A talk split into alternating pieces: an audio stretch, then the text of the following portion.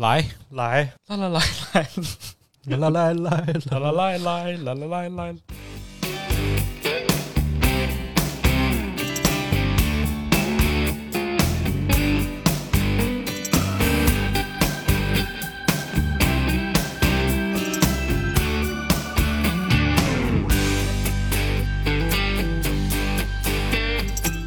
Hello，大家好，欢迎收听最新一期的《马探长与池子》，哎，各位大家朋友，各位朋友，大家好，我是 马探长 我是池子，啊，怎么了？嘴瓢了？语言退化了， 老不说话哎，今天又是一期交头接耳 啊啊，，就是这个，看标题，我觉得很多朋友肯定以为这期讲灵异呢，是不是？啊你们是高兴了，但我可笑不出 来。今天不讲灵异啊，但今天咱们探讨一个学术话题，学术话题，学术话题、啊、这么深吗？必须的那我心虚啊啊！你心虚就对了嘛，因为你有阴影嘛啊，是啊！是今天就是啊讲童年阴影嘛。对对对对，所谓这个童年阴影啊，就是指你在小的时候对这个世界尚未不了解的时候嗯啊，一些事物。一些非常不具象或者具象化的东西，在你幼小心灵当中留下了一些不可磨灭的影响。对啊、马探长是吧？小的时候经常被磨灭， 啊是，确实我这个。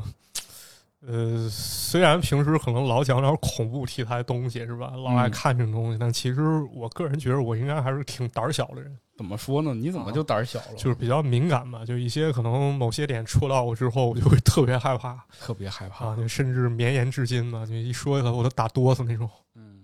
咱这个童年阴影啊，其实来源有很多吧。对，啊，咱们一个一个来吧。我说先从我们最常见的、最能感受到这种恐惧感，就是影视作品吧。对，就这这个小时候你无意当中就会看到很多影视作品。是就这个也是被讨论比较多了嘛，因为就是大家可能因为它有共同记忆嘛，因为影视作品可能比一个事儿影响会更大一些。嗯，因为很多人可能都看过。对，嗯，那咱说一说，说一说，你简单先说哎说一说你最恐怖的童年阴影还说一个我没看过了吧？啊，没看过的、啊，这片儿应该大家都知道，叫山村老师是啊老师，，啊。就一开始我以为支援山村老师嘛，这梗之前应该用过 乡村教师。师是吗？对，因为他们一开始说的时候，就我表姐他们给我讲的时候，确实是这么认为。然后当时这个片儿，我家应该是有碟，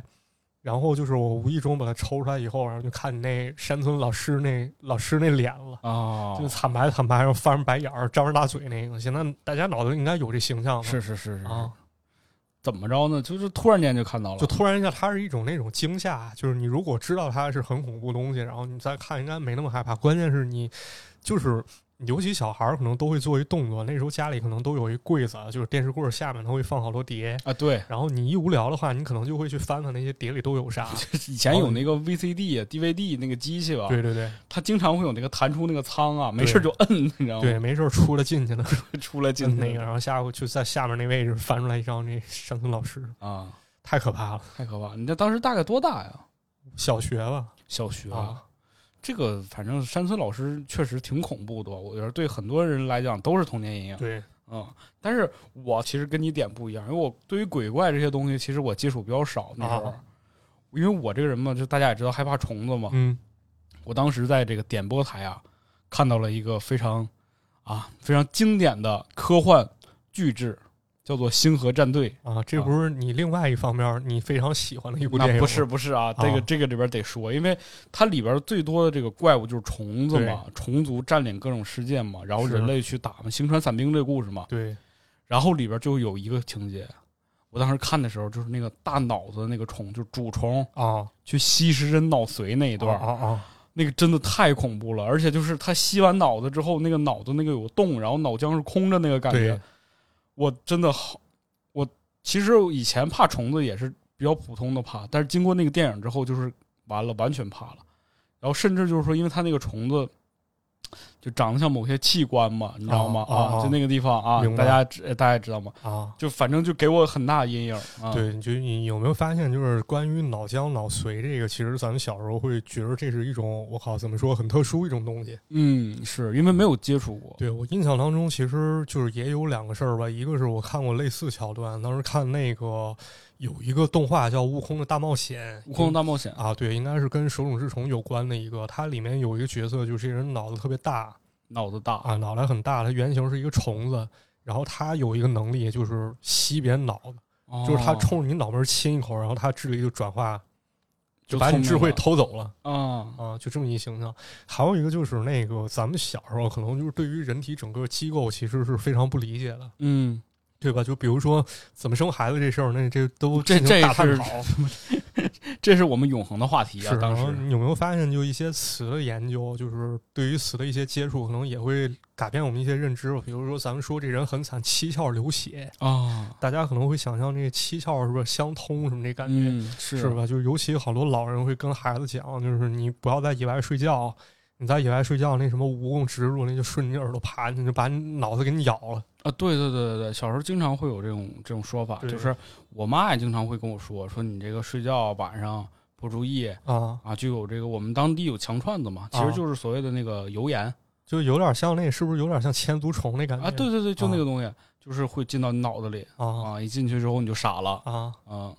我说妈，我现在这个学习成绩是不是因为已经进去了？ 啊！给你掏一掏，掏一掏，掏一掏采耳。套一套，还有反正我对虫子的恐惧真的是就是嗯没法形容这个事情，啊、是嗯，尤其我小时候我记得看那个《西游记蜈蚣精》啊，对，就是前面的那是个一脱光膀子，那上哎面呦全是眼儿，是吧？对，太吓人 了。啊，不是，啊应该是眼啊，不是眼儿。眼儿 这俩这个在北方话读法当中其实有很大的区别是的，是的，嗯啊，。反正这个东西确实很吓人。嗯但好像我记得这个大家经常会提到的一个关于童年阴影这个题材当中，有一个影视剧啊，对经常会说，对就是《魔方大厦对，》。叫《魔方大厦》，也郑渊洁老师一作品是，但《魔方大厦》我没看过啊。这其实我是有看过，就是具体说恐怖，其实能理解啊。就比如说，它这个画面表现，其实用了一种非常冷的色调啊，然后就是包括这个人物构成啊，就是这个脸非常白，就有点像咱们那个香港电影里面那种，就是小僵尸那感觉。嗯，就是什么人吓人鬼吓鬼里面，嗯，洪金宝那角色鬼打鬼，啊，有点那感觉，就是涂个红脸蛋儿，然后整个脸非常白啊，然后包包括这个场景构成，你会发现其实它很多建筑它不是严谨的立方体啊，哦，就是它会有一种非常奇怪的透视。就是如果要是看过毕加索、格尔尼卡或者一些抽象派的作品，你会比较能够理解它其确实是实一个非常无趣的世界嗯啊。可能还有就是包括声光音效啊了。嗯，就这种东西，它经常用一种闪光，是吧？闪光这东西其实对人刺激非常大嘛。你包括日本其实出过著名的三地龙事件，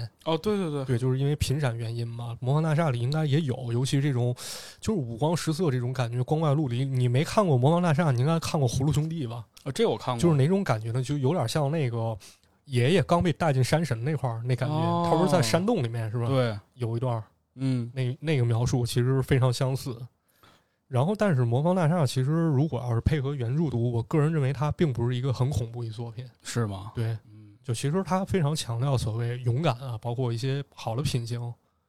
真诚、诚实，嗯是吧？有一是集不是那个面具国嘛，就是人们都戴着一个很大面具，然后看不清彼此，然后包括墙上明星海报也都是戴着面具，嗯，就是一很抽象、很原始一面具。然后最后好像大家在说一句真诚的力量，然后能够帮对方把面具摘下来。是其实就这个东西其实很有隐喻，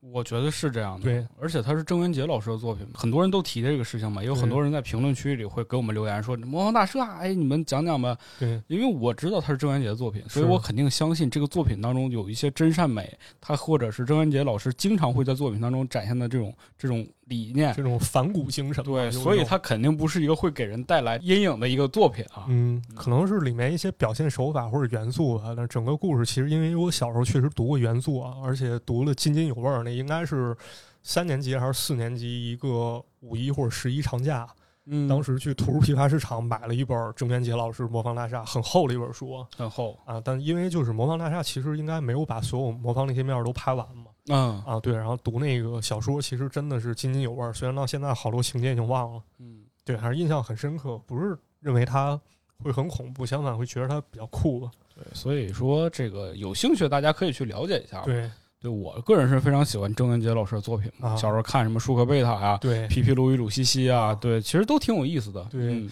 但是其实说到魔方大厦，我印象当中还有另外一个作品吧，就是可能画风会有一些类似，比如用一些粗线条或者说不规则形式去表现一个物体，哦，这个叫做特别车队，不知道你有没有印象？特别车队这真没听说。我印象当中也是我很小的时候看的一作品，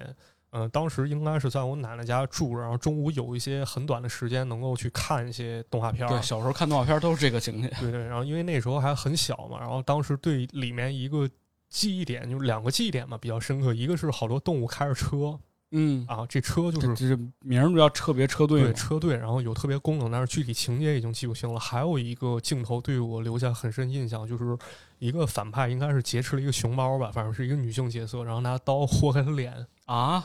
对，相当暴力，非常暴力动画片儿，对。然后就是我印象当中啊，现在我脑子里面残存的画面就是这个反派拿着刀把她脸就是一刀子豁开，然后那个小动物被劫持这个女性角色，然后在哭泣，然后流泪，嗯，这么一形象，当时对心底还是反正震撼挺大的。确实啊，这个，呃，我是有一个观点的，就是说我其实不会刻意的觉得说现在的动画片儿应该要剔除一些什么暴力啊、血对腥这些场面啊，对对这个事情就是有错误啊。嗯但是呢，呃，我是觉得如果我们过去曾经有过这种展现形式的话，其实肯定还是有一些人在这方面做过探索或者对尝试的。对对对。这个事情呢。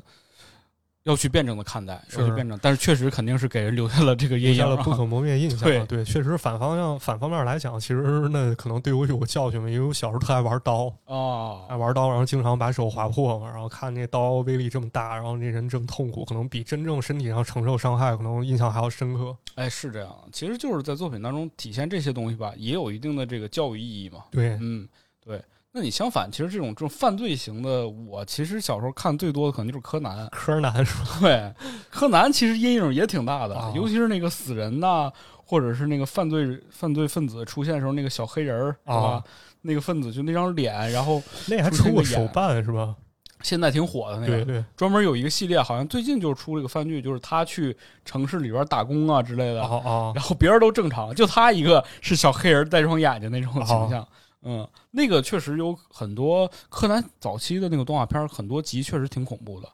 那个展现形式很很吓人。你有没有印象？就是他过场的时候会有一扇门儿，就是特别欧洲古堡那啊感对，嗯觉。哐当一下关上，啊然后一会儿对再打开。对，又有蜡烛，就这种元素堆砌，其实感觉还是非常不错的。嗯，啊，很有意思，对。很酷。哎，但是柯南我我没咋看过，说实话嗯啊，当时主要也是我姐在看。我姐当时其实她可能那时候电视上播的时段，其实可能跟咱们的看电视时段也不是完全重合。嗯，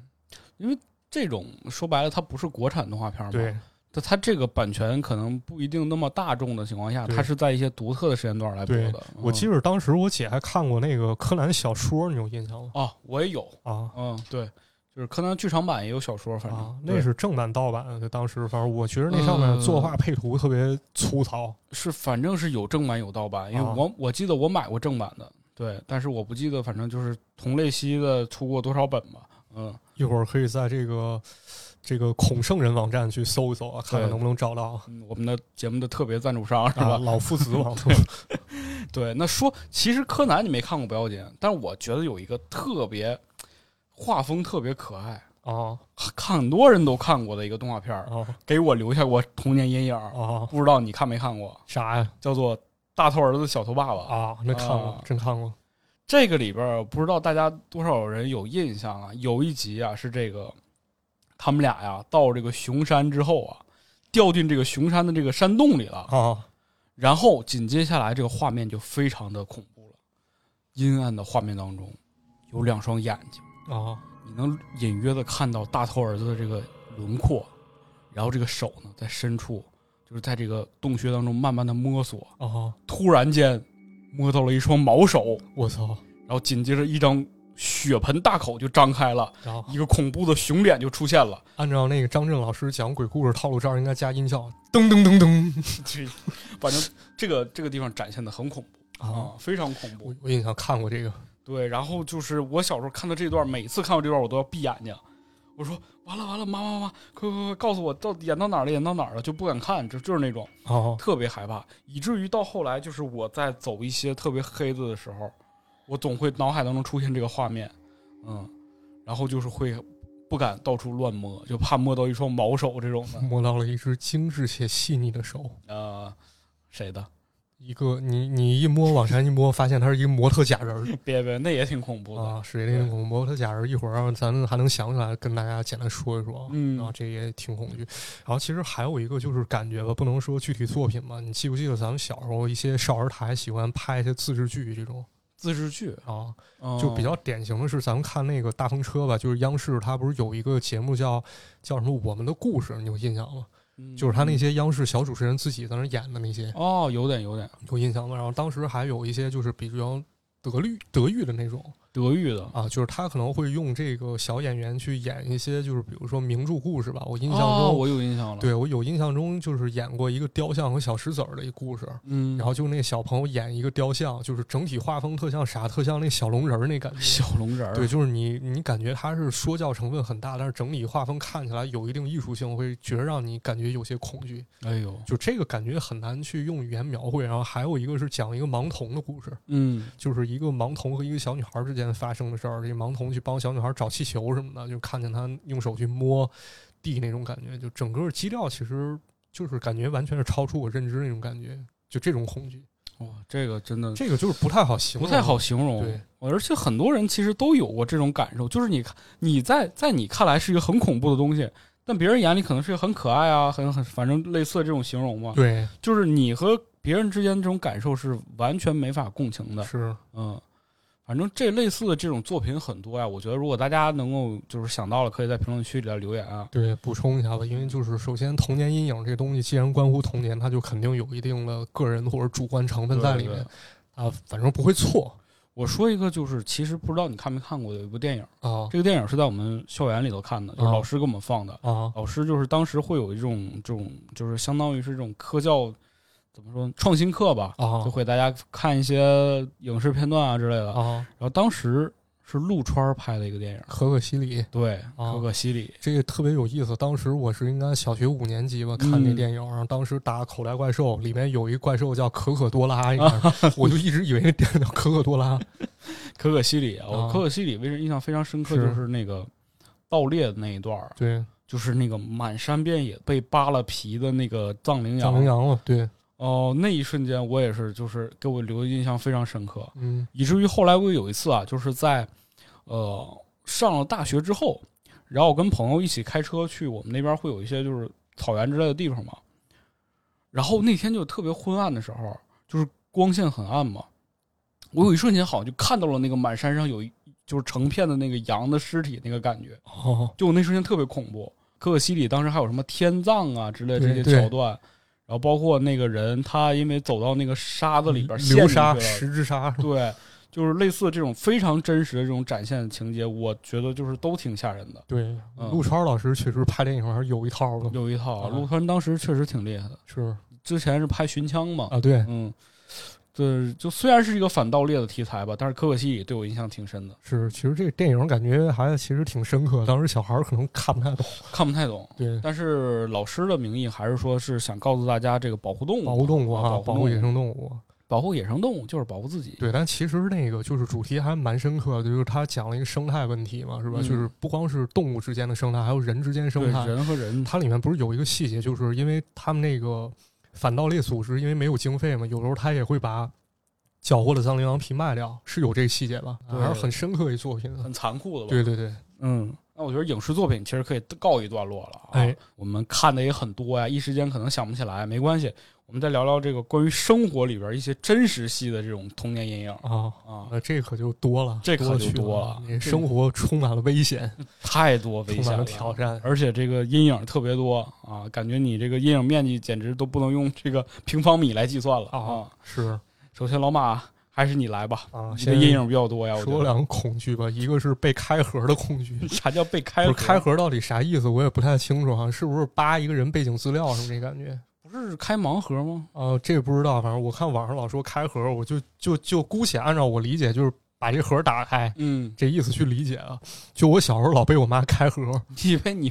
不是开瓢儿就行。不是不是不是是那个什么，就是你你小时候每天你不是得做作业吗？嗯，然后做了作业之那后，不一定，小学小小学你就不写作业是吧？嗯，小学也不一定 你你你这孩子就不学好，不学 好，不学好，嗯我早早早就看出你了。确实。看看看你那个熊样，你说你自 己啊，怎么又扯到我了？你知道我刚学了谁吗？谁呀、那个 肖大宝演那父亲，啊？ 记住， 还是老你男跑孩儿出租的，你穿的跟个变魔术的似的。小的宝儿， 那老男孩 儿。咱接着说开盒、说说你啊，说这对，个，接着说我啊，啊，接着说我当时就是小学写完作业之后，第二天老师不是得查吗？嗯，查完之后他得给你打分儿，就是你今天得了 A，得了 B，最差是 C，一般没有得 D 的，得 D 就是你这孩子已经完了，得地就得下地狱是对，吧？你就无所救药了啊。然后还有就是小考之后，就是小学其实嗯，这成绩我感觉啊，九十分儿是个底线，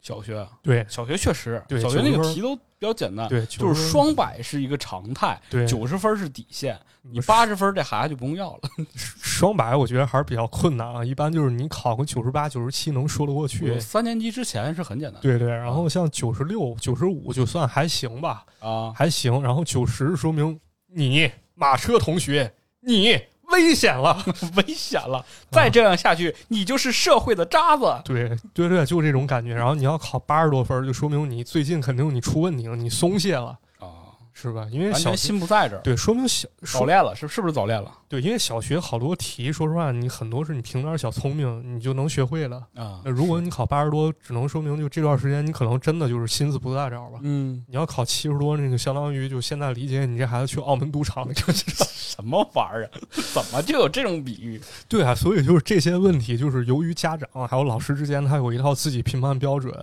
然后这个时候，如果你考差了，或者说比如说你得个 C 啊，是吧，或者你考一八十多分儿，你把那卷子，有时候老师可能他不会说让你家长签字儿，嗯？但是这个卷子你不知道你如何处置。你说就是，如果你把它扔了，你自己其实心里有负罪感。对，然后这个时候其实我会有一种啥心态，就是咋说呢，有点儿， 有点儿尽人事随天命 了。就我把这卷子我给它叠哥成一小现在四就要方块躺儿，平，对我叠成一小四方块儿，然后塞到我书包底部。然后如果我妈要不问我的话，这事儿就这么过去了。然然后如果我妈要问我的话，我就哎呀，我给忘了。那经常性的我忘是了告忘诉了你还是对还是忘问了呀？啊，没带就是没写 嘛，一岁从有嘛，吧？的，是的啊是这感觉吧？嗯所以就是小学的时候特恐惧，就是一个场景嘛，晚上我开着台灯，然后我那屋灯关着，我在那灯下写作业，然后那书包在床上放着，我妈这时候推门进来，然后说你写你的，我在那儿写，然后我妈把书包拉那儿，这句 话，我跟你说，哎，你说这个是童年阴影，对对啊了。这句话叫做“你写你的你写你的，这句话最恐怖。啊对，然后我妈拿出我同步翻，然后翻出来 一塞，是吧？然后又在 书包下面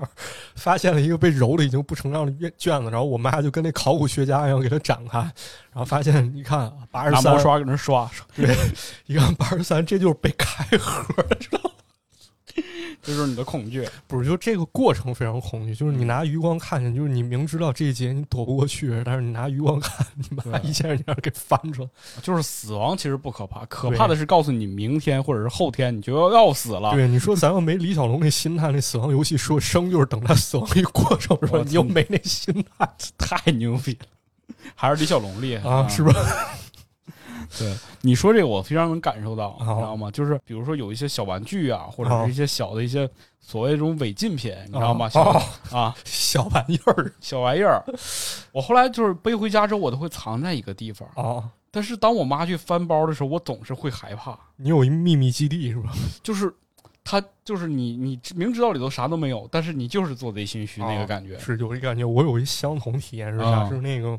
抽烟啊，这当然这不太好啊不。好但不好那之前大家都知道，我以前是抽烟的。然后是这样，就是我们初中的时候，老师抓抽烟抓的是非常狠的。嗯啊，然后当时那个初中的时候，好多小流氓他不是躲到厕所抽烟嘛，嗯，然后我们教导主任是一个就是能人所不能嘛，用马克话说，能人所不能的一个女女人 人，所不能干。就是为了抓抽烟直接闯男厕所那种。哎呦我的天，然后我对她就非常恐惧，就是有一段时间啊，就是我已经很大，都大学毕业，我是大学毕业之后开始抽烟的。然后就我在家回家的时候，我经过学校的时候点了根烟，然后瞬间感觉我靠，就是那种，就好像是那啥呢，就是就变色好就变色龙那眼睛三百六十度转， 然后突然察觉到危险一样，我的天，就这那个感觉。这个对是完全来自于习惯的，对来自于生理的一种恐惧。对，但是那抓抓人这事儿，其实不同老师有不同风格。就是我们那个高中的时候，有一同学叫聪哥，当时他就染上这恶习了。嗯然后他是怎么着？他是那个在厕所包间儿中间不是有一个到腰那么高的一个围墙嘛啊，是小哦是吧？小这小隔围间墙儿，然后他去那儿抽烟，然后他抽完之后站起来，然后深吸一口气，然后吐个烟圈儿，然后感觉特别舒服那感觉。嗯，然后正好旁边站起来一人，那人是我们体育老 师，他是唐山人，说话特有意思，挺潇洒呀。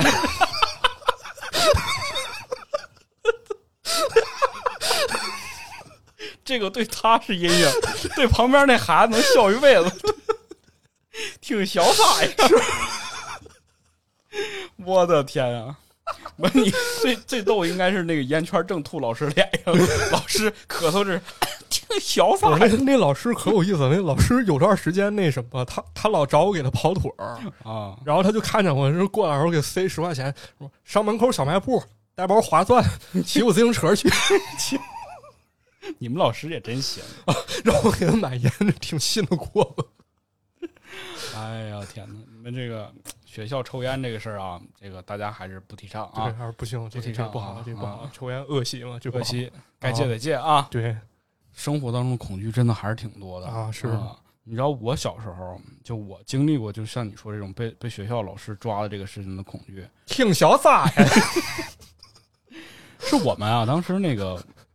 上体育课，啊，上体育课一般就是我们当时那个体育课呀，就是前面训练，后面能有说十分钟留给大家自由活动，自由活动啊，你不然后你忘了那个？对，对 对对对，就是这，想让你学这个， 就是自由，你安排好了是吧？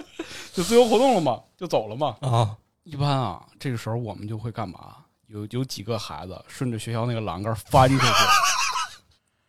就会逃出去，你知道吗？哦这个时候就是去校园外边，因为你下这十分钟和你接下来下课那十分钟是二十连着了是吧对，你可以去好多地方。不是，就是我我想问一下，你们那墙是啥墙铁栏杆儿，啊？铁栏杆儿，我跟你说，因为就是经常性的有人钻，啊，就是弯了已经。你们是钻是吧？对，我们是翻，就经常有一情况，就翻完之后把 裤子抠了，然后裤裆裂了。哎呦我的天，也有过这种情况。你先讲完事儿，我跟你讲裤裆裂了，裤裆裂那了个童年阴影。就我们钻出去之后嘛，然后有一次就是，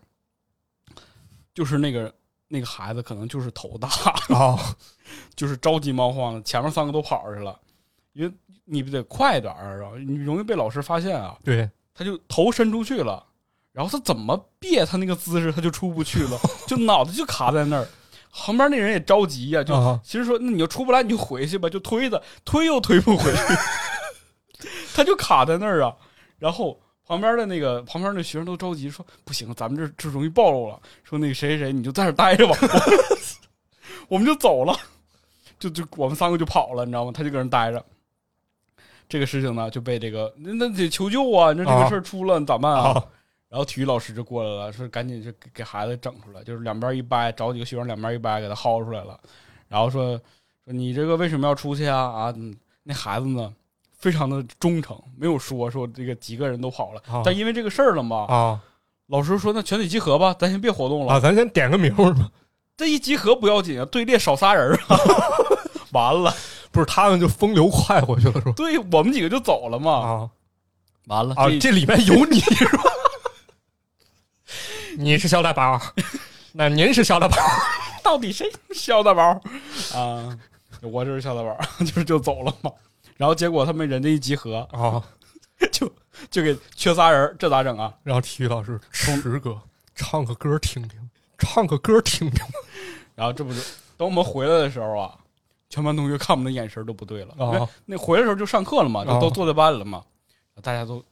我们几个回来也也比较晚嘛，就是大家都已经坐好了，我们才回去嘛。然后就大家都瞅我们，我说为什么都看我们呀？正走着呢，后面班主任说：“你仨挺潇洒呀。 你我老师，你老师是唐山人是”吧？我 操，你们仨挺潇洒呀！你仨给我出来！从那以后，我们三个没有半个学期就失去了体育课自由活动的这个权利。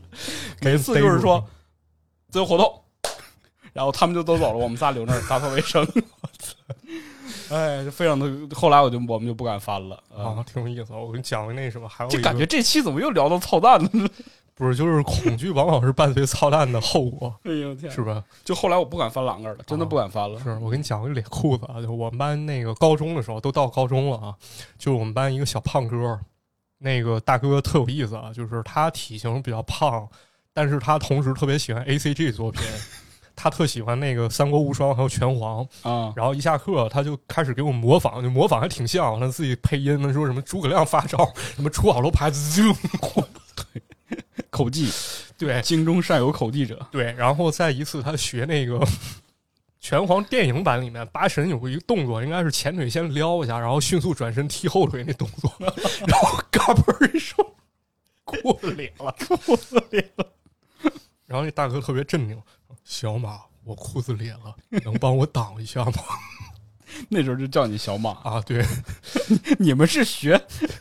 那个什么吗？英雄本色吗？不是小就马就是都名字前带小嘛，叫小马，然后一些比较操蛋的给我起外号叫黄马黄马，黄马褂儿，啊，黄马也也真有这么叫的。行吧？ 然后这是第一件事儿，然后第二件事儿很快就这个厄运降临在我头上了，就是我们学校运动会开开两届，一届是正儿八经那种田径运动会，另外一届是趣味运动会。趣味运动会，趣味运动什会么当中那个三人不是什么什么飓两风两中人心三角啊，啊，对那种，我们当时是玩的更刺激，啊我们是十人十一刺套激队，就是一个班十个男生都上那啊种我们当时特喜欢这个活动，啊。因为可以搂着我们是分男女啊，啊，你们 分男女啊啊啊，我们不能瞎搂。好吧？然后我们那场特刺激，就比赛当天，我不走能到瞎搂，谁瞎搂了？啊就我们那都是战友，我接着跟你讲啊，就我旁边那大哥，就是他岁数特大，他当时好像那个我我当时应该是十七岁吧，他当时二十多了，应该。哦他跟我说啊，他跟我们班同学说，他有三张身份证， 上面有三个不同的身份怎么着 呢？证。然后他那个什么，他长得就是特别壮什么，然后跑得特别快，然后以我为界啊，就是我右边儿就是都是普通学生，都是非体育生。嗯然后那大哥比赛当天，他他说咱们得奇袭， 说首先第一步先压低重心，然 后把我们都压下去了。哎呦然后他说得全力冲刺，说到时候那什么，我带着你们跑。我已经想象到了啊，然后你们跟着我步伐，然后最后情况就是他一个人在中间，然后我蹬不过他，然后后面人在搀着我，然后我就以一个非常漂亮劈叉姿势，然后到地下裤子裂了，裂之后我们班同学赶紧救我，然后然脱后校旁服边就人挡旁边那个上次那说小马，这回你这裤回子我裂放了，他了，那时候我跟他不是一个班，他学习好了分好班的，然后我在好放牛班了已经。哎，啊，然后那个裂了之后，我同学帮我拿校服挡住以后，然后我赶紧给我爸打电话，我说爸出事儿了，江湖救急，你赶紧来救我啊！我说那个还有四十分钟，那个我们这儿运动会就结束了，你一定要到学校门口，你把我保回去帮你保啊！然后我就在学校门口等，然后过了十五分钟，我爸来一电话说我有事儿接不了， 你爹呀、说你带钱了吗？我说没带，他说那你自己想法儿，你自己想法儿， 你这一路是怎么回去的？好像忘了，好像没回去，还是同学就是那什么骑自行车把我带回去，然后哎呦我我的我就跟那个就是 就跟那个《还珠格格》里那小丫鬟一样，就是丫鬟，你知道她怎么敬礼吧？ 就那就种是手压着， 啊，对，那样就是我以这个姿势， 然后间歇是这个姿势，然后间歇是武当式， 然后回去了。哎，好吧，好吧这，有意思吧？这阴影，这大型社死吧？这 家伙给我整个大劈叉 整个大劈叉，哎呀，这这家伙整劈叉了，啊！不行，咱还是得离开校好园。玩吧？咱一进入校园，我发现就又回到那个操蛋时操代蛋了。了是吧？因为这不是说了吗？这童年阴影，这就是操蛋的后果。走走出校园啊，哦走出校园，走出校园的话，你有哪些阴影吗？有一个我给大家说一个，就是怎么说呢？可能不会有太多共同之处，但是对我的认知产生很大影响。嗯，因为这期其实就是我们俩个人的童年阴影，对不我是我们个人的，我们讲的不是说童年阴影这个大的这种大家的这种想象，而是说对我们两个个人的啊，对嗯给大家讲一个事儿啊，就是在石家庄之前有一个动物园呢，叫做西郊动物园。然后这西郊动个物园这个里面就是曾经还留下过我爸的阴影。嗯，怎么说呢？这个我之前不是给你翻了一知乎截图吗？是是是是就有人回忆西郊动物园说，这里面好像有猩猩还是猴儿从里面跑出来的。对， 然后就是这事儿主要是我爸一手造成的， 哎呦我的这是我妈说了啊。我妈说是听我爸同学说了，就具体考证是不是他俩谈恋爱的时候为了出风头给我爸安上了。好吧就我妈口中版本是这样的，啊她说那个我爸跟他同学去动物园玩，就同一个动物园，然后呢，在那个动物园不是有猴山吗？对，说但是那个猴山其实特别浅，然后我爸跟几个同学开始逗那猴，然后把那猴逗齐了，猴从猴山里窜出来，然后追杀我爸。说也不管别的同学，就专门找着我爸看。然后我爸就， 我爸就赶紧跑，猴在后面追。但是猴跑出一段距离，他可能有舒适区嘛，然后他又回去了。啊，然后我你跟爸就躲过一劫，对然后叔叔我真行，是，然后我跟我妈评价说：“你看，我爸比野兽还野兽，什么玩 意儿啊？ 这可是算亲报一箭之仇了。”因为他当时不接我说，这让我抓着把柄了。我现在就在节目里黑你哎，叔阿姨可别听节目，啊听完之后你这还回不回去了？啊！当然，这个真实性有待考据，毕竟是从我爸同学口中传出来。我爸那些同学，就是那些叔叔，其实也都挺坏的。啊，就顺便给大家讲一个吧，就挺有意思。是我小学的时候，怎么？小学的时候出去旅游嘛，那时候我对武术、功夫这类题材非常感兴趣。嗯，然后其中我爸一同事也是他朋友啊，就他身边总有这种奇怪的朋友。就像我身边总有这种奇怪的朋友一对，嗯样，就是那叔叔说，其实他懂得运气方法，能够提供上乘内功，然后教我打坐，然后那时候教我双盘，然后我能爬上，然后以一种非常就是认真的态度，然后我在那个火车卧铺上面我就盘上了。盘上之后，那叔叔说，首先第一步你要吐纳调息，首先第一步 呢，你从嘴里抽出来，就把气从嘴里吸出来，啊，然后呢把气咽进去，从肺里呢经由鼻孔你吐出等会儿， 你等会儿，这是不是跟抽烟啊，对，就是抽烟一个意思是我都练了半天，你这叔叔真没溜儿，就很有创 意。哪有创意了？这不就是抽烟吗？不是扯远了，但是那个就是关于这个动物园儿，其实我要说的是一个非常悲伤的一个故事啊，哎就是是的可能是也的是就是对人生比较有很大启迪故事。就是在这个动物园儿当中呢，有一个石碑啊，它叫这个王德恒纪念碑，这到现在还能搜到图片啊，应该嗯可能原址还在啊，虽然动物园儿搬迁过。就这个石碑对我印象就是冲击还是很大。小时候去看的话，看到这石碑上面是有一个人物的浮雕啊，就是这个王王德恒先生，王德恒老前辈啊。然后右边呢是一个就是平面式这种浮雕，上面呢画着几个人啊，几个人举起一个弱小孩子，那孩子可能就是已经奄奄一息这感觉。然后更重要的是，他们好像在一个河里或者湖里啊。哦，然后根据这个纪念碑呢，还有就是家里老一辈人的介绍呢，说这个王德恒先生呢是一个烈士啊，嗯或，者说是一个英勇救人、挺身而出的一个角色。他当时在西郊动物园的时候呢，看见一个学生落水了，一个孩子落水之后呢，他奋不顾身，舍己为人啊，然后下水去救援，结果不幸牺牲。不幸遇难了。哎，这么一个角色，就是当时可能这个冲击对我影响比较大吧。一方面是可能浅层来说是知道了一些危险存在，然后嗯另外一一方面是关于生死吧，就第一次了解到，其实你像这么勇敢一人，其实他也有他也会有去世的时候，就是英雄也会死吗？，对，英雄也会死，所以就是给我留下很深印象吧。就直到今天，可能会想起我去搜这故事的时候，可能就是小时候看见这纪念碑，还会历历在目吧。嗯，对，那么也就仅以这个故事吧，就是去纪念这个王德恒先生，就真的是我辈楷模嘛，就是他的精神可能会永远流传下去。是。就那个时候，我们对于生死的概念真的很模糊的情况下，你突然间有一个真实的案例摆在你面前，你确实会感觉到恐惧的。对嗯，确实是非常震撼的。啊当然，还是这个事情可能到现在来说的话，肯定也不能说劝人去见义勇为吧，因为本身是一个很个人的事儿。是，是吧？就像是你可以善良，但是你不好去劝别人善良，对对本身是一个很危险的这事儿。个呃，拯救别人是需要能力的，，对是需要能力的。这个能力是需要很高的，所以说我们不会说提倡说每个人都踊跃的去往这个方向上去努力对，但是你要保存着一个就是说我对这方面的人会有敬畏之心的对这是种有感敬觉。畏之心，或者说嗯崇敬之心的，是吧？但是是人家牺牲或者说挺身而出，并不是说理所应当的这种感觉。哎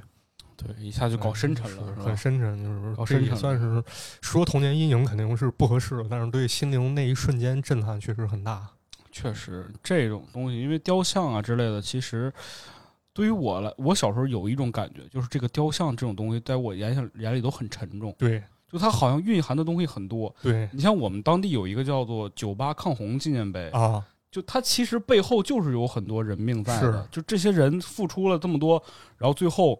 他们被铸成一个丰碑立在那儿，就这个东西我看到的时候，我也是跟你有差不多的感觉。对，这嗯啊很沉重一感觉，很是啊很有历史厚重感。说回来啊，你你也讲你城市的嘛，啊，其实这个我也就讲一下我们城市啊，好好我们城市给我的阴影非常的大啊。这个白城恶魔池子来讲讲《啊，白生恶魔》是本书啊，啊 你知道是那吗？不就讲了你的故事吗？不是啊，对，哎说点搞笑的吧 啊，那这个那事那儿，你是白城色魔是吧？白城我们当地呢有一个都市传说，白城淫魔啊有四四大邪地，四大邪地是吧？啊听这名儿就狠不 狠？四大邪城是吧？啊就是那个什么什么 买皮鞋的、旅游鞋的、 板儿鞋的，购物城是吗？不是这个意思啊，邪地啊，说这四个地方非常的邪性，就还是真是那个邪乎的哎地方，真是那吧邪乎地方，而且真的闹鬼啊！这事儿怎么事儿呢啊我？操！首先四个地方，我给大家讲一讲啊。如果真的我听众当中有白城人，就完全知道我这个不是瞎说。老乡啊啊首先第一个叫做长白公路大桥，啊，这个事儿非常有意思，在哪儿？这个大桥下面啊有一个水泡子，嗯就是我们正常人这个老人啊会劝告小孩儿说，你水性无论多好，啊，都不能去这种地方游泳。就是这种类似野湖这种，是吧哎，对，就是你水性越好，越不要去那个地方。对这个地方就是所谓的这个野湖，这个地方啊有很多游泳都很厉害的人都在这儿淹死了啊啊。然后就会有人在开车的路上，就会看到路面上有半个身子，我操，这太伊藤润二了就是因为他是淹死的嘛，啊！人在水里的时候就飘着的时候不是半个身子嘛，对，所以说他们就是说看那个公路大桥路面上，哎，就会有好几个半个身子的人在那块儿，就是前后左右啊就在那儿晃。啊这是第一个邪地啊，非常恐怖啊。第二个地方，第二个地方呢是个寺庙，啊，寺庙是邪力，哎，华严寺。华严寺，这华严寺其实还有点历史啊，啊但是具体咱们就不讲了。对，不讲那太厚重了嗯，但是呢，咱就是说这个华严寺这个地方，其实有很多各种各样的事情，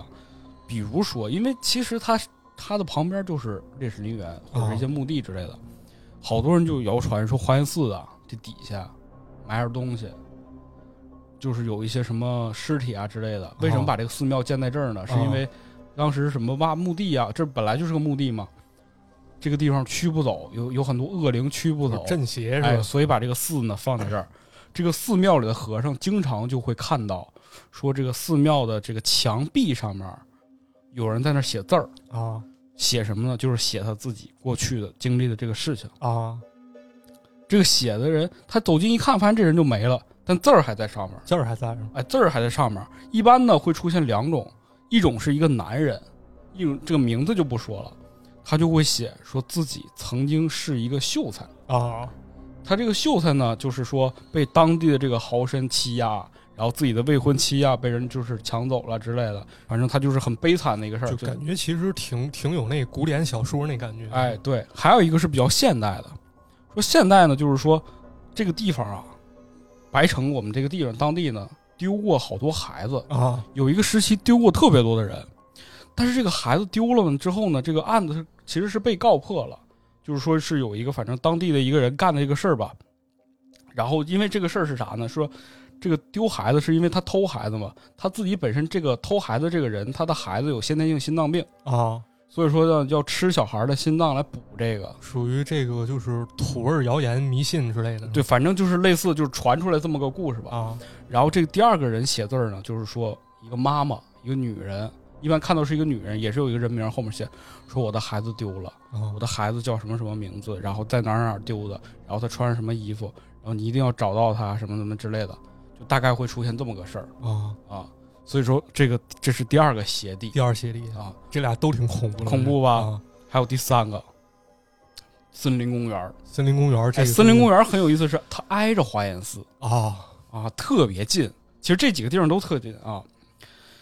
森林公园以前就是一个就是小森林嘛，不能叫大森林嘛，因为其实我们那地方平原比较多，没有那么多大森林对，。其实我觉得这这个从我主观来看，这森林公园起这名儿其实就挺抽象的。那你说这都森林了，它怎么可能还是个公园呢？哎，对，是这个道理。侏罗纪公园儿很，我们小时候经常会想这个问题，为什么森林公园这啊这很奇怪嘛？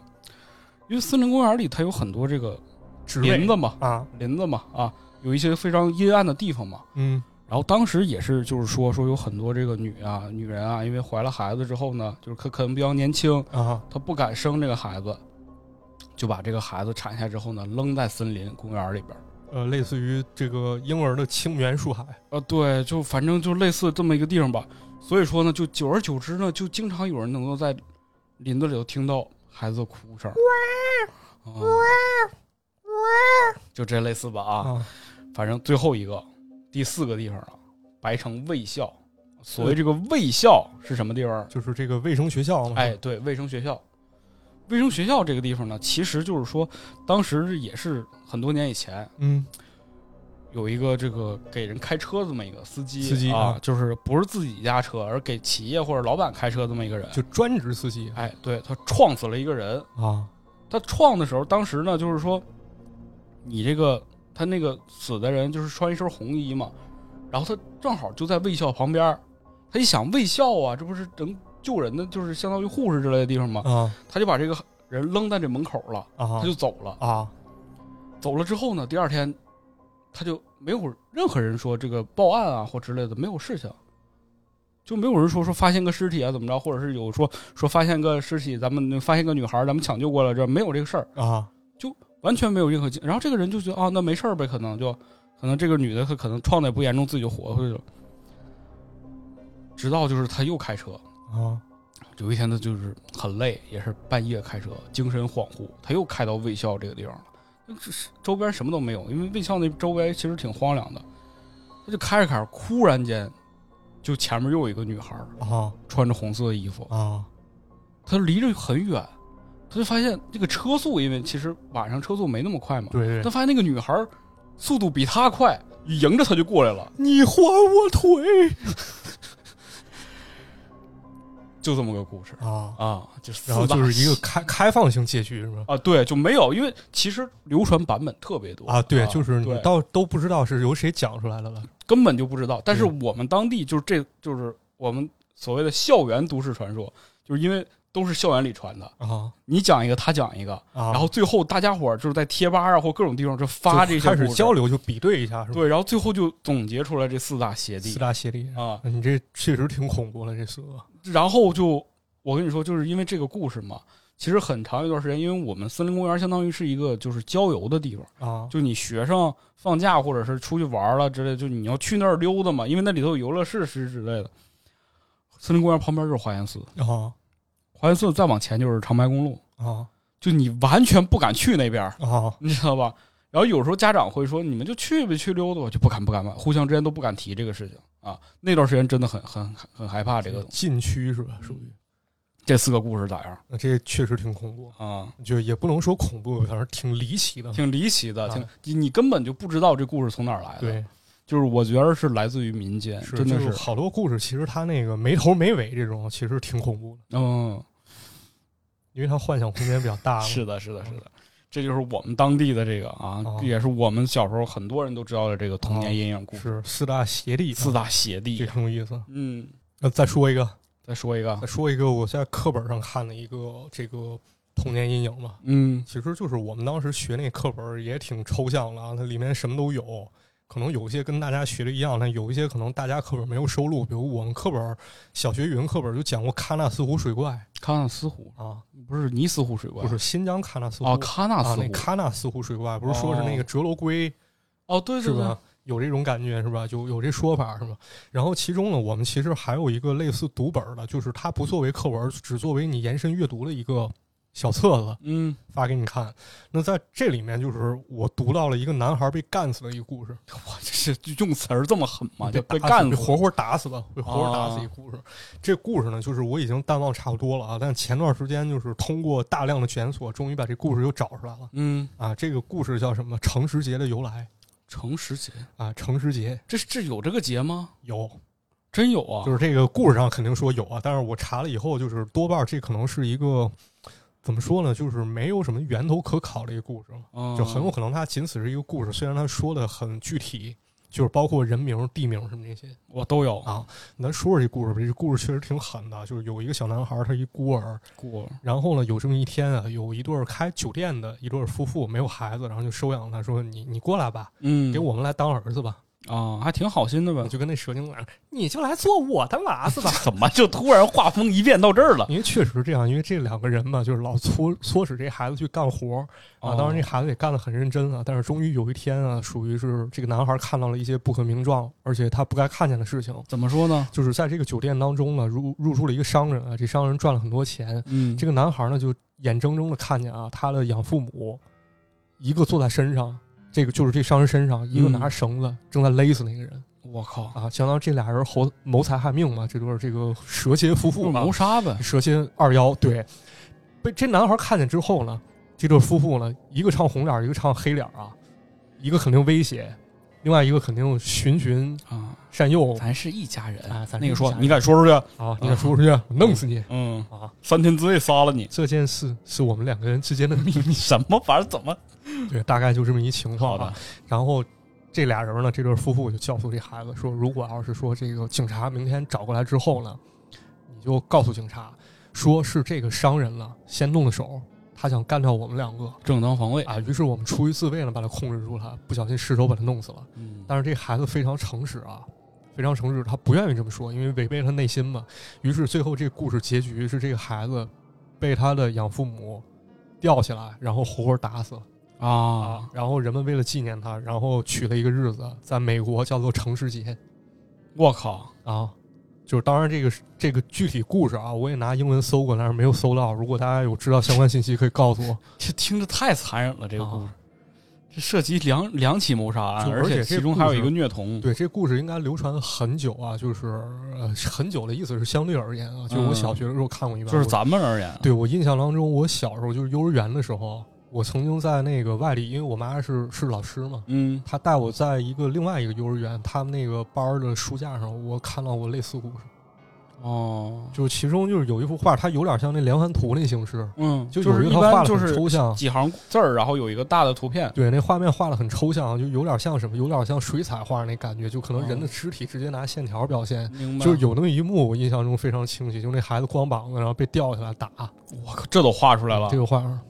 这个就是有有，看过这个故事的朋友可以留言告诉我吗？嗯，这确实我没听过，对，但是听起来很震撼这。个确实很小众，因为我也问过身边人，他们确实都都没印象嗯，诚实节啊。程世杰，听着好像跟个真事儿似的。我觉得这很有可能来源是就是某个作家吧，就是他虚构了一个故事，嗯，然后煞有介事的去说，他本来想作为一个文学模式，结果被当真事儿传出去了。但是我我听起来的感觉就是，我我好像在，就是说某一方面儿，希望孩子不要诚实，哦，不是，就是你不能傻，就你诚实的付代价付出的有点大，不啊是是吗这个东西，就是要不现在建议说是不要见义勇为，而是见义智为嘛，嗯，对不对？是是不是还是挺恐怖，啊？嗯，可怕啊可怕。啊！你这种就我觉得就是说，所谓的这种故事性的，看起来好像是个美好的故事，但是对背后有这么个事儿，我觉得是这种是最恐怖的。是嗯，你像我们之前，就是我小的时候，我们经常会看一些那种就是所谓的就是神秘事件啊，之类的，对就是那叫什么了，未解之未解之嘛谜啊，未解之谜里边，我记得有一个，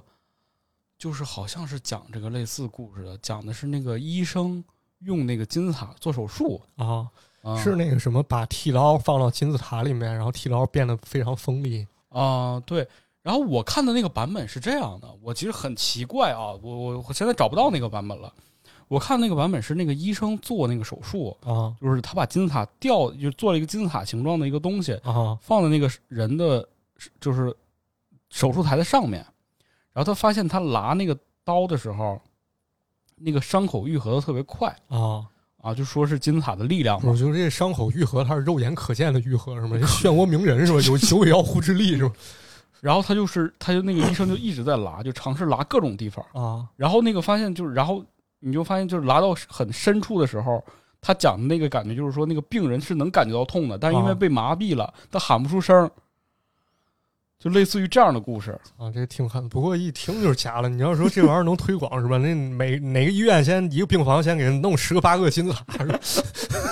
反正这金字塔，关于金字塔的那个就是好多嘛，说它能能 怎么样，对对能怎么样的对嘛。好啊多土味谣言也比较多。对，然后我因为我你刚才说那个画画嘛，我看的这个版本的《未解之谜》，它旁边就是有那个金字塔照着，哦然后旁边那个人在一个医生就是脸上那种就是很诡异的微笑，哦哦然后他拿着那个手术刀在拉拉那个人的那个画面这，医生做手术都不戴手套、口罩，这庸医，就《手冢治虫》里面画那无证秘医怪医黑杰克，怪一黑杰克是嘛吧？人做手术时候都得这装备齐全的，他那个就徒手就干了，哦嗯，也挺有意思啊。然后再讲一个，就是可能咱俩都有共同经历一个吧，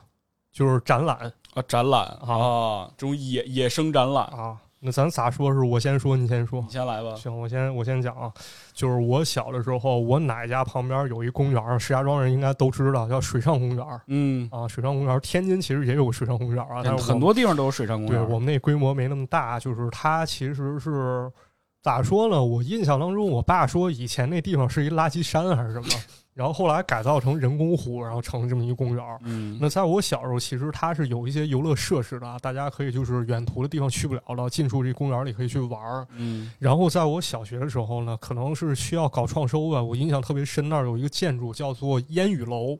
烟雨楼是真的一个就是有二层建筑的这么一个楼啊，仿古建筑，我以为真的是烟雨了，烟烟雨楼可还行，那嗯，个风流楼。好吧。对我为什么印象那么深呢？因为这地方一楼是个游戏厅，总去呀、就是你去的话，你跟那老板商量，老板是老头儿，人特别好，你跟他好说好好商量的话，他多给你俩币。哦，还能这样，还啊打挺好折，对，但是在二楼就是搞过一特狂野一展览，嗯啥展览啥明代女尸展，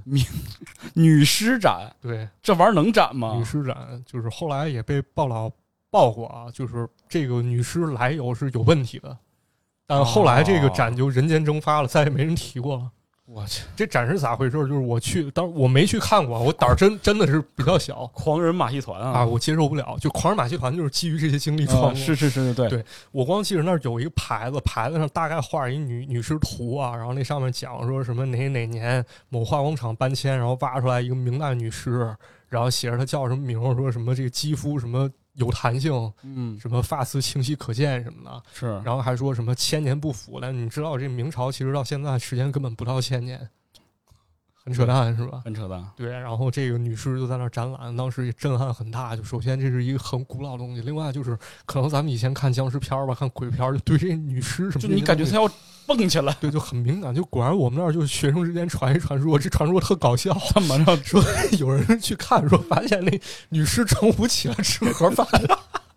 女尸中午也歇班儿了， 那不就是人扮的吗？ 不知道，反正后来这展览就没了。哦，哎呦我天哪，这种真的是……哎，就你刚才说那个基于这个恐怖经历，其实我想，我刚才讲四大邪的时候，不讲过那个华严寺的故事吗？啊里边丢孩子的那个，啊！其实跟那个窗那个哭哭声那哭期声那故事，啊、也也其实有一些借鉴的地方对啊、嗯其实这个展览这个事儿挺恐怖的啊，啊挺恐怖是为什么？因为你像你这是女尸展，本身就够恐怖了。啊！我们那儿有很多这种野生展览是就很普通的自然展男士展，啊，不，就男士展 览啊男男士喜欢看的展览，男士都是不是啊，这直个男展我们那儿当时有一个那种类似的展，叫做就是野生动物展，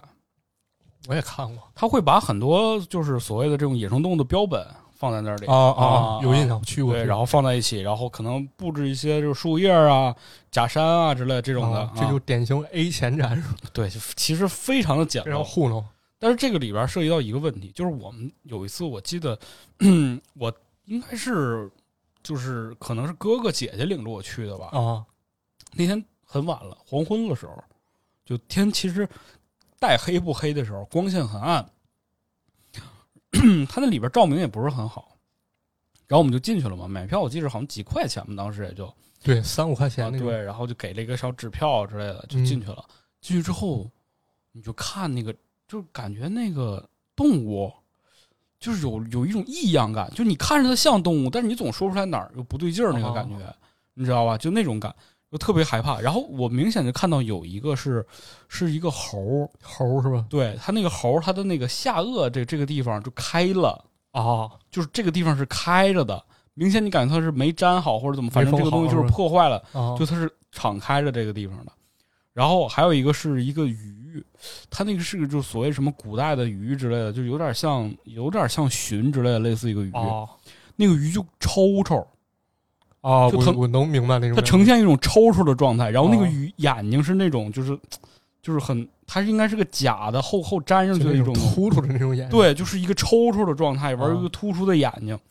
反正我就在在里边走，我就特别害怕，就感觉就是每一样东西都特别的奇怪。然后所谓那个动物，然后可能熊的那个姿势，就呈现出一种完全就不是自然的那种生理哦结构，能那明种白展现出来那个姿就势。标本还是归根结底做太差了嘛。啊，对，就反正就这个给我印象很深刻。然后后来我就特别有一段时间特别害怕，就看这种标本啊之类的东西。哦，嗯，这确实挺恐怖。然后说到这个标本，我还想到一个类似的，就是模特假人儿恐惧，啊，模特假人恐。有印象吗？你记着当时那模特假人儿一般都长啥样吗？还嗯，我记得是那女的，就是她那个头发都是假的，就就当然头发肯定都是假的啊嗯，，对呀、她就是那个塑料跟那脑袋是一体的，整个那个大卷儿、大盘盘头啊，对那种，对对对对是吧？对对。然后那眼睛给她那画几根眼睫有毛，几个嘟眼睫毛俩点儿啊粘着，是吧？然后那尤其那个就是那块儿那两个地方，一边嘟个红点儿，对，反正就是我记得我呃男男女都有啊，啊、男女都有，一般这个就是衣服这个，对，嗯，就你那说说个你感的觉关于这个，感觉挺恐怖。我是那什么，我大学那段时间，在我朋友他师傅的道馆，他那是教跆拳道的，我老找他玩儿去，我老、嗯老跟他在那儿待着，就是他们教完课，他就在那那个道馆，因为他跟家里关系不太好，嗯操、在在那儿过夜有时候，然后在那儿玩儿，我就老找他玩儿去，然后我俩看鬼片儿什么的，啊，然后直到有一天，他是看师鬼傅片儿啊啊，是看鬼片儿，啊，难道看什么片儿看鬼片儿啊，啊？啊那还是鬼片儿吗？ 鬼片儿，那你问这个的意义是什么？我就是想问一嘴，不可以吗啊？行。你要剥夺我说话的权利啊。行行行行，啊，接着给你讲啊，直到有一天，那个朋友他师傅进了四个 死人头回来，死人头啊就是那种模特假人儿，其实。啊，但是他做了吧，就是用现在那个恐怖谷理论，现在不是大家经常爱就是说恐吗怖？谷，就就是那种半像不像那人又种不像的那种，对，就半像不像。他关键进了四个，就是男女一大一小啊啊，一共四个，然后还给他们穿上跆拳道服，然后就是一开始他师傅特有意思，他摆到门口能看见那位置，然后你一进去也是他们四个，然后我特害怕，然后应该是我朋友跟他师傅提了，他师傅说行，然后过段时间我又路过那儿，发现他把那四个假人挪到窗户门口。关键他道馆在二楼，就是你往上看，看四个人都盯着，天天在那儿站着，晚上十二点也看四个人在那儿啊对，站着，就特逗乐儿，师傅行为模式。师傅挺有意思的。 反正假人挺吓人的，哦对啊其实还是基于恐怖谷理论嘛。是嗯，对，就这种像又不像这个东西挺，其实像不像？对，其实还有一种特恐怖，就是游乐设施里面有一些就是让你去看一些场景那种，什么呀？就比如说那个森林探险。森林探 森险林探险就是我小时候通常的叫法，可能就是我家附近有吧，所以我印象会比较深刻。嗯就是它是一个特别大一深洞，一山洞，然后山洞就是你一进去就会闻到一股非常明显地下室那潮，还有那霉味没儿。味儿。对，那感觉它是让你坐一小车进去，然后一个车上配把枪哎，你说这个我想起来了，其实咱俩上次去环球，啊，咱就说应该设一个这个是吧？嗯 但是那个迪士尼它不是有那个巴斯光年星际旅程嘛，哦其实就跟那个很接近，但是它那个就是更有一种粗糙。不是，但哦我我说是去环球，你忘了，就是在那个又是应该侏罗纪那个地啊方吗，啊我其实有点害怕，啊，就它的那个感觉、那个氛围，其实就有点那个，对，啊陌生感嘛，嗯是吧？那里面再来点霉味儿，你或者那恐龙做得再假一点，就都是很昏暗，然后咱坐个车来回回到处穿，对。嗯，就那种感觉，它里面是各种动物吧，就做了假的狮子、河马什么的。当然，这是我小时候我爸带我进去看，仅仅的就是两次，我睁开眼啊没，看，看见了。对，看见了，就是全程基本上都是闭着眼。就我爸我妈就带我做这个项目，我又想去，我又好奇，但是又不敢睁眼，然后他们觉得很亏。嗯，对，小时候这样那样的，然后后来有一次的，我是大概初中的时候，那个还是小学高年级，跟我同学就是还是做同一个设施。那时候就是可能年久失修吧，那枪已经没了，就完全让你坐着车进去逛一圈儿。嗯，然后我之前应该讲过吧，这开到中间儿那车停了， 这就跟那个过山车停到半天儿是一样恐怖特。像那吴猛达，喂，我没 上车，我 哎嗯我还没上车。哎呀，挺钉恐那儿怖了。了，啊是吧？还有就是那鬼屋嗯，鬼屋，鬼屋这我特害怕。啊，我也特害怕。有一次去鬼屋，我爹在我们那个当地那个小破公园儿，还不是刚才说那森林公园儿啊，哦是一另个一劳动公公园园儿，啊然后有一个鬼屋啊，有小石房子那种的啊，然后门口卖票说这个那个太晚了，这个都眼瞅要清场了，你俩便宜点儿的，让进不进去？我爹说那进去吧，一进去俩牛头马面往那一站，啊我！腾我就穿出去了，那我啊好多都是民俗类的啊那就鬼，是吧哦直接里边有那个下油锅呀，什么就是后来给我讲的都是啊，我啊都没进去啊，啊什，么下油锅呀，什么巨头啊之类，啊反正就是类似于这种嘛，这个现在那个石家庄公园里面还有，你下回要去有带你进。别了吧，不是，我已经摸清 了，我已经背板了，已经下一个马上是啥？啊，对， 背板就能背过。 这也太……哎呀，鬼屋这个事儿，其实我我是觉得我们小时候有很多鬼屋啊，它那个其实不吓人，对它只是把那个东西放在这儿。 对由于你太紧张了，对，你紧张而且黑暗嘛，你就会觉得巨恐怖。 我就太恐怖了，我对，所以后来就是我通过克服这恐惧，就是大概就是高中到大学那段时间，非拉个同学进去，然后我俩背板，就是 背过每个鬼在哪儿出嗯现，然后后来熟了就没事儿，然后甚至那我我们就是这鬼屋它不是有游览顺序吗？嗯，然后我俩为了背板，我俩倒着走，然后有一种给别人吓着有一了，种小驴叫，给别人吓坏了，你俩这。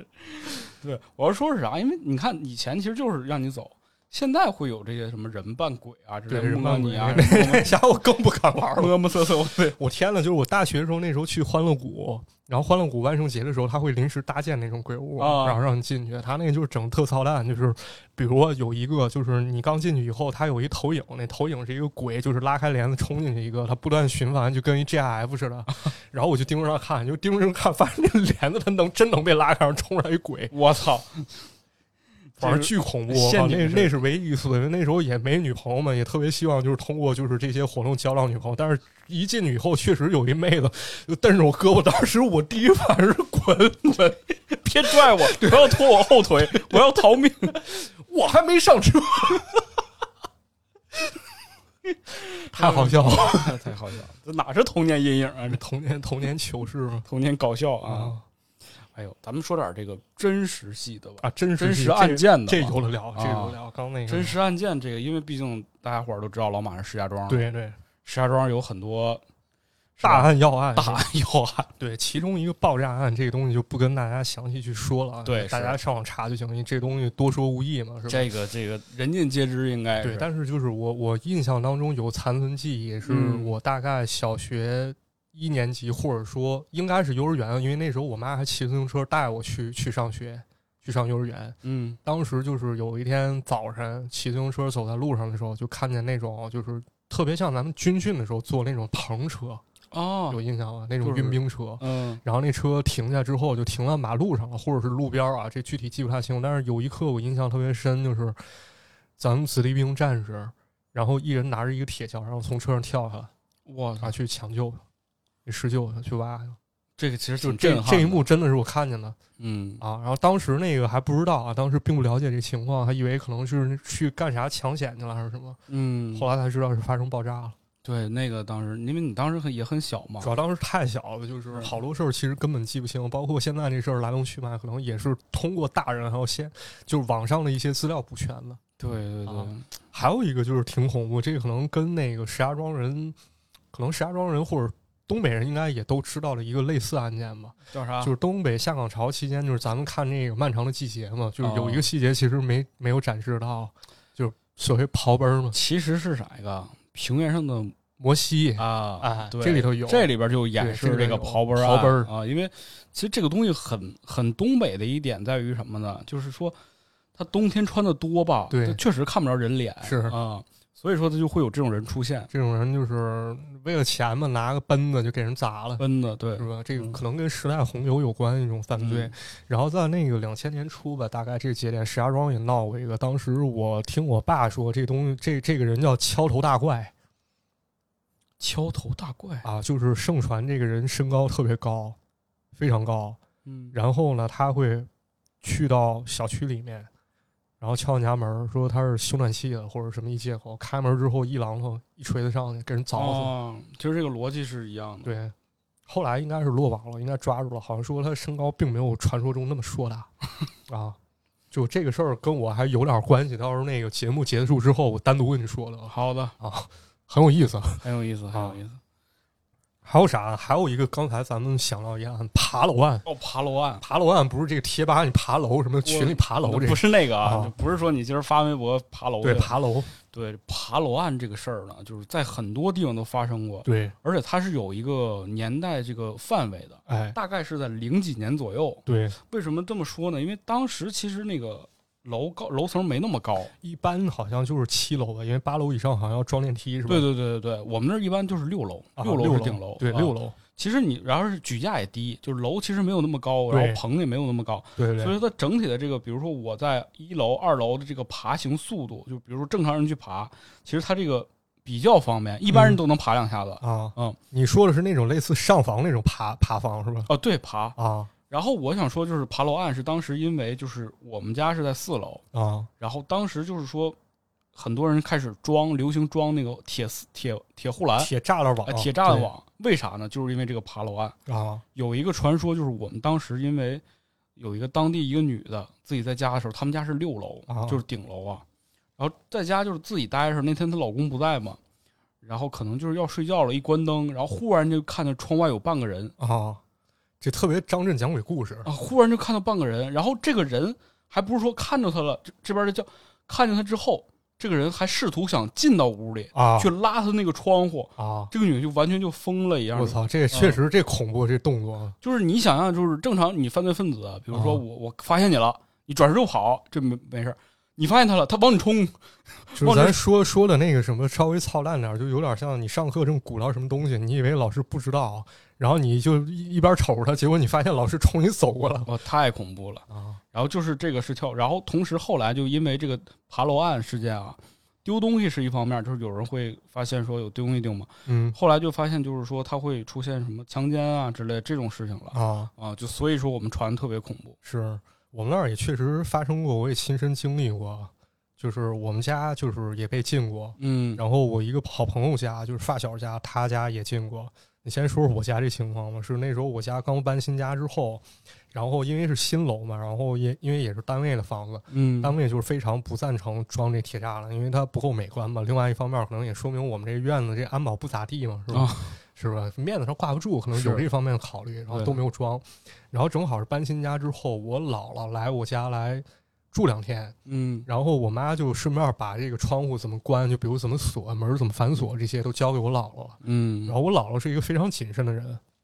她在我们睡觉之前就把家里所有窗户全都关上了都。检查一遍，对，然后包括那个阳台上，我们家阳台是外面是灶台，灶台那块儿有一个门儿，然后就是这个门儿如果锁上之后，就是正好能把这个阳台上这个这个地方隔住嗯啊，做饭这地方隔住。然后转眼就到第二天，第二天之后呢，我们去阳台一看，发现呢外面这个窗户是被打开的，啊，然后地上有好多大脚印子哎呦，啊。但是这个贼因为就是我姥姥这个锁门动作，把它隔绝在外面，他没进来，他可就能只觉得在费阳事儿台了，啊，只到阳台他就去别的地方了。然后正好啊，就是我那朋友他姑姑卧室丢钱了。啊，当然这不是重点，重点是什么？是他姑姑在睡觉的时候，就是把他的钱放到钱夹里面，然后再放到他卧室的抽屉里，然后这钱没了。嗯这说明什么呢？就说明他放的时候就有人不说明那个什么，就是那天晚上。他姑姑曾经跟那贼擦身而过，那贼应该是从他旁边走到柜子旁边，然后抽开抽屉，搜完之后，从钱夹里把钱拿走了。嗯，就是你想想，这时候如果他姑姑醒的话，会发生什么事儿？哎呦我的天，就有点可怕啊。反正就就是因为爬楼的这个事情嘛，就是它对它的点在于哪儿啊？就是说这个当时的那个楼矮嘛，就对是能够有人通过窗户进去这个事情，其实挺恐怖的。对我我还听那个我朋友分析过，他听他爸说，他爸他在琢磨这事儿。嗯，他说那小偷爬楼盗窃怎么爬？他说不是从一一楼爬，哦，而是说从那个楼道先包抄，就是上去上到楼顶，楼顶那块儿它不是上面有一盖儿吗？嗯还，有那种就是拿铁丝焊的那种把手，就跟梯子似的。哦他是先从上面上到顶层，然后从上往下投。哦，就是这样的话，上去其实是很难的啊。但是你下去的话，你从这屋出来之后，你可能往下爬会省力一些。对，省力一些，嗯而是这么投。所以后来我确实也观察过，就是那时候我爸想给家里装信装那锅嗯收信号，嗯，他说让我去那个顶楼看看，我去看，确实是铁链子锁着呢，你上不去对，啊。不知道是不是有关联啊？可能只是一种解读。嗯对，因为这个事儿，我当时想的主要原因就是我们都有防盗门，对就中国特色嘛。对，就是防盗门嘛。对，防盗门是中国特色，哎，但是我们想就是说，这个门已经很很很坚固了，这个人他不走门，他走窗户，对就是很吓人嘛，这个事情。对，所以用这个防盗网了。按嗯后来我们院儿也确实啊，然后大家都装防盗网，然后貌似院儿领导也完全没有就是反对，然后因为好像因他为家院也领导也被他家也装了因为院领导家也被进去了啊。 啊。就这个事儿，就我就是让我恐怖的点是有一次我在家里走楼道的时候，啊就家里那个楼道啊，就是经常会有人放一些东西嘛，在那个就是窗户那个地方，啊有个人放了一个花儿，那个花儿就像绣球似的那种，就圆形的，你知道啊啊吗？看着特别像个人脑袋。我操！有一天半夜就是挺黑的，上放完学回来上楼，然后就是走着走着就走过去了，就感觉好像看着点啥，一回头看着那个东西，就感觉好像是有一个人脑袋在那儿的那个感觉，我来找你了我吓坏了。啊！你说这个，我还想了一个，就是那个敲头那时候，就是我妈一个朋友吧，应该是那个朋友的妈嗯带着一闺女，就是一个小小孙女儿吧，类似于，嗯，然后他们就真的跟那个敲头的擦身而过了。后啊，就是敲头了，好像刚敲了六楼还是五楼，然后正好从楼上下来，然后在过楼梯的这一瞬间，然后那个老奶奶还跟那个她孙女说：“来，咱们给叔叔让一让，哦，让他先。过去。”然后完全不知道那人就敲头了人，我操，所以你说这个世界其实还是很危险的，很很危险啊，很危非常的险危险啊！，非常危险。是当然了，现在我们治安确实好很多对了确实吧？好很多。嗯就是你这种作案好多，啊，就是这种怎么说呢？就是这种低智商犯罪可能还是有吧，但是破案也比较方便而，且到处都是摄像头了。是吧？对，而且就是好多低智商犯罪就是啥呢？就是他。他比如他他截你，他说来你你微信扫给我， 对，这个操作上实在是，啊他只顶多我就加直接我加强你制好友，你平时别老跟我聊天 儿 你不要跟我聊天，我女朋友查。啊。哦 哎，这个爬楼案啊，爬楼，好，再给大家讲一个，就是我心里的一个谜团啊。嗯啊，就是我小时候有一段时间上一个当时一个特色班儿啊，也挺有时代特色。这班儿叫语言表演，哦，其实就是语教言你表演，啊，就是教你说点儿绕口令，说两段相声，然后我也上过。朗诵。然后我们那个班儿演戏叫哦演讲与口才啊，我们那不一样，我们是真有表演成分，是真哦需要你去倒和演的。啊啊那怪时不候得你特别现在小这么爱演，我看你 完全是不懂哦。我是不懂啊。你 继然后续，当时这个班儿里主持人，我现在还记得他叫什么啊，但是不说了。他是后来也在我们地方台当了一个主持人啊，嗯，也是小有名气吧，可以这么说。小有名气，然后地方比较有名气。对，就是他上课也非常活泼，啊可能演完之后，就是其实我现在发这些怪声，还有模仿各种人说话， 都是从这都是他的，学的。他他就讲课特有意思，他说那什么，平时你们老师怎么说话，肯定说张弛，你今天表现真好，你绝对不会说，哎呦，张弛，你今天表现的真好。他真就这样，哎呀我跟你说，他真就这样教我。行吧，行吧啊，可我一操，就真现在我整这些活儿都是跟他学的，嗯，你的宗师，对，就足以说明咱有机会就去是看望看望他吧，可能联系不上把了，咱节目让他听听。王日海伦，哎呦，你这节目录的真 挺好的。有意思，就是他上课确实很轻松啊，然后有时候他经常给我们分享一些就是好玩的事情啊，他把嗯这个就是当做时事和新闻学习属于这种素材啊，其实就是他不想讲课，跟我哦嗨聊， 然后他就聊到一件事儿啊，他跟我们讲就是有一个节目叫《焦点访谈》。啊，对吧？他说，在他以前年轻或者说小时候啊，因为也不知道他年纪多大了，从来不跟我说啊。他说，这个那时候《焦点访谈》尺度特别大，嗯，其中就包括了一个人肉做火腿肠事件。啥？人肉做火腿肠，我靠！说火火葬场跟这个火腿肠厂联名，不是联名联动勾结啊，勾 结什么？你这咱用词得准确啊，就是勾结在一起。勾结在一起输送尸体，拿人肉做火腿肠，就是我现在还记得这家火腿肠厂叫春都火 腿肠，就是现在这个厂应该已经没了啊。啊我好多人应该有印象，这厂确实就是传出过一些谣言，而且倒闭。但是这个老师他说了，就是特别真实啊，就是我不知道这个到底是他记忆错乱，还是说他亲眼看过，亦或者说他把这东西夸大，就是为了吓我们，他就能开心？他说，就是当时焦点访谈记者真的去暗访了，然后说真的拍到了，说这个厂子里面就是吊着一具一具人的尸体。我靠， 你就是画面拍出来了，对，他说画面拍出来，他说当时尺度非常之大，就是当时我还是一小学生，听到这真的特别，我靠，就接受无能这种感觉。然后，而且他有好多细节，就是我感觉他要不就是他的编故事能力真的非常强，要不就是他可能从别的地方摘录了一些，嗯，反正说的真的很像。他说这个有人投诉啊，说吃春都火腿肠吃出来人手指甲，哦，然后还有人吃到一节骨头，说特别像那人小指骨。哎呦，然后后来才引起人注意，我天，这个真的就是这真的成了一个我们心中谜团，就是他到底有没有看过这节目？我是不是很相信啊？我也不但是相信，我但完是全我不相信。但是我能感觉到这种恐惧，你知道对吗？但是我就觉得这种东西带给人震撼，就这小朋友受到这事情震撼，我觉得挺恐怖。然后当时就关于这说法很多，还有这什么方便面里面混人肉，啊啊就是说方便面里某个员工他去做这个方便面过程当中，把他胳膊绞进去一只，然后方便面厂为了多挣钱，把这些方便面卖了，嗨，真的是可怕了可怕可怕啊！是不是挺恐怖？当然就知道这个春都火腿肠厂来龙去脉的朋友，希望留有言对对告诉我 们有知道这事儿或者听说过的，啊。给老马这个还个愿吧，证实一下啊，吧证实一下，啊这就省得我再去找这老师了。现在应该他已消失在茫茫人海当中，也许不记得这件事儿了没准是这啊，也许真的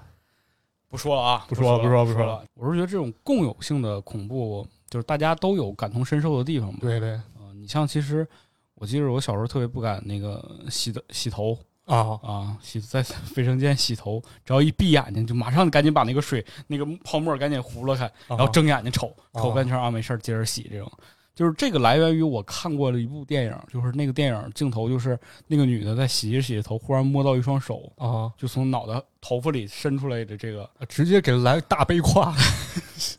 德赫勒是吗？ 就是那什么，就街机游戏那情感过关那个来大背胯嗯，就是这种，反正挺吓人的吧。包括你像其实什么床底下是吧？对，床床下有人嘛，啊好朋友背靠背嗯，好朋友背靠背，赶紧扔哦几这臭个袜前子段前段时间好像，啊，对，是有，是看咱们那个，就是有朋友在转那个嗯，对，好像是有一个旅店吧，是吧？嗯，具体就咱们不讲了，就是有，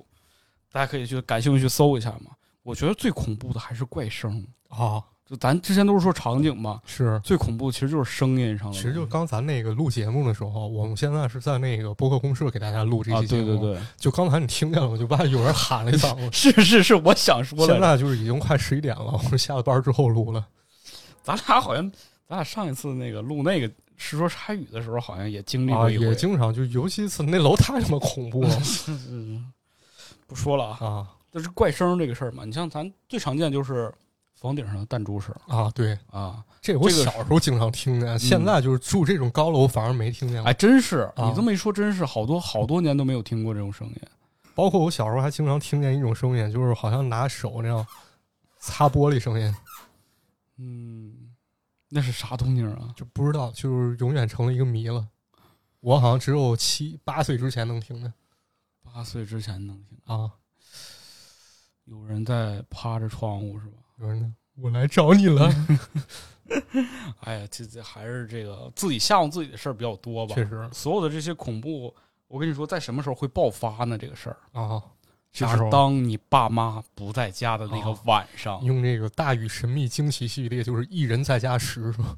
对，就是尤其是小小孩儿，啊你小的时候，你经历过前面这些种种之后啊，啊听过各种故事，看过不少电影，然后经历过各种恐怖事件，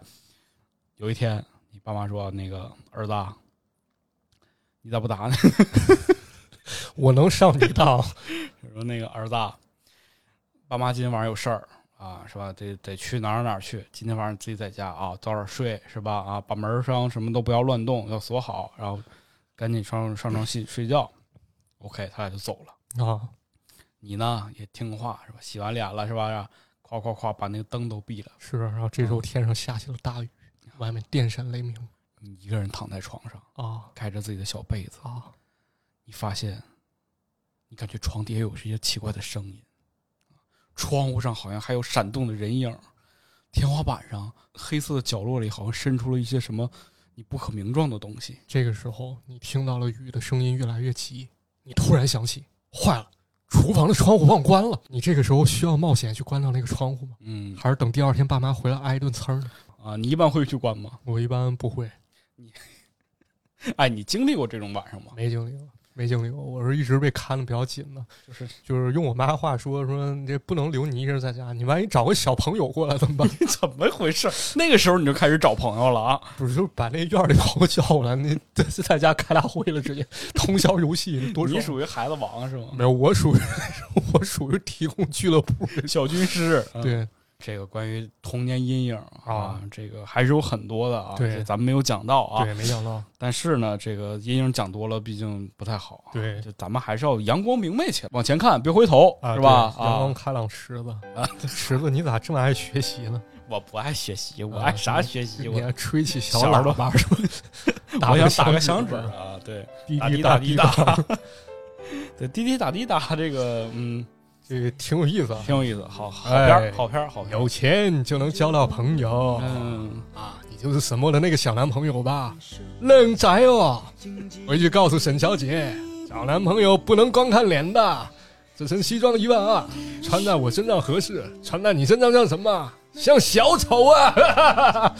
学子怎么这么像？我都怀疑是你配的音 不是不是，那个好像我看过报道，我没记错的话，就是那个小哑巴配的啊！对，是是吧就那个叫蒋奇明啊，啊，对他啊对很那个好演得很好演的确实好。对，因为你咱其实提到就是漫长季节了嘛，说呀，就是其实，在我们上一代人当中，嗯很多的这个童年阴影啊，跟那个时代的、对，那个、跟时代的烙印有关。对很相关。他们可能更多的都是因为就是经济环境啊，或者是这个父母之类的没有工作，对，哎产生了很多不好的事情吧。是是对，反正总总之呢，这个童年过去了，是吧？阴影没过去，但对不重要，我是们可以用很多这个健康快乐的东西来填补它，是吧？对对，其实这块儿说一个就是我小时候不太好的经历吧，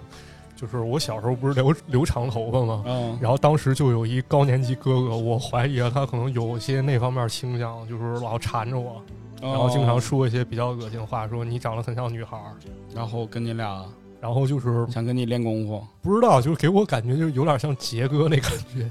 然后后来这这人就消失了，这也是我不太好一个回忆啊。嗯当然，我对就是那个什么，就是对这个 LGBT 群体非常友好，有有这方面朋友，对，咱们俩都都有就这完方全是面比较朋友开放的。嗯因为我讨厌的是他这种就是没有边界感行为嘛，就包括同同性之间他没边界感行为，我也很讨厌。是的，这我确实遇见过，就比如这个对这你个跟动手动脚，跟你的取向没有关系对，而是跟你这个人有对关系， 没有边界感有关，就比如动你衣服什么这些，嗯，这些挺挺。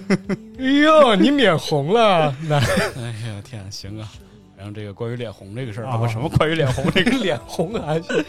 关于童年阴影这个故事呢，也还希望大家能够分享一些自己的啊，非常哎独特的、非常有意思的。我觉得其实把这些东西有一些你所谓的阴影大胆的讲述出来之后，你会把它看得更开一点吧，嗯是吧？能够走出这些阴影，希望大家都能有更美好的未来。对啊，，哎，还是那句话，打个响指吧，吹起小喇叭，滴滴答滴答。往前看，别回别头回头啊！本期节目呢就先到这里了，非常感谢您的收听。我们的节目呢会在各大音频平台上线，欢迎大家评论、留言、转发、点赞，最重要就是订阅我们这档节目。哎，哎有订阅就能有好多的朋友啊！哎，西呀我西对呀，朋友很好的啊，那个明星啊，我之前经常跟他一起喝茶的。 都改串天到了都，都串台了。哎呀，好啊，那今天这期节目就到这里啊好，啊非常感谢您的收听，我们下期节目再见啊， 好，下期节目再见，拜拜拜拜。融融才是真。再回首，恍然如梦；再回首，我心依旧。只有那无尽的长路伴着我。再回首，恍然如梦；再回首，我心依旧。只有那无尽的长路。伴着。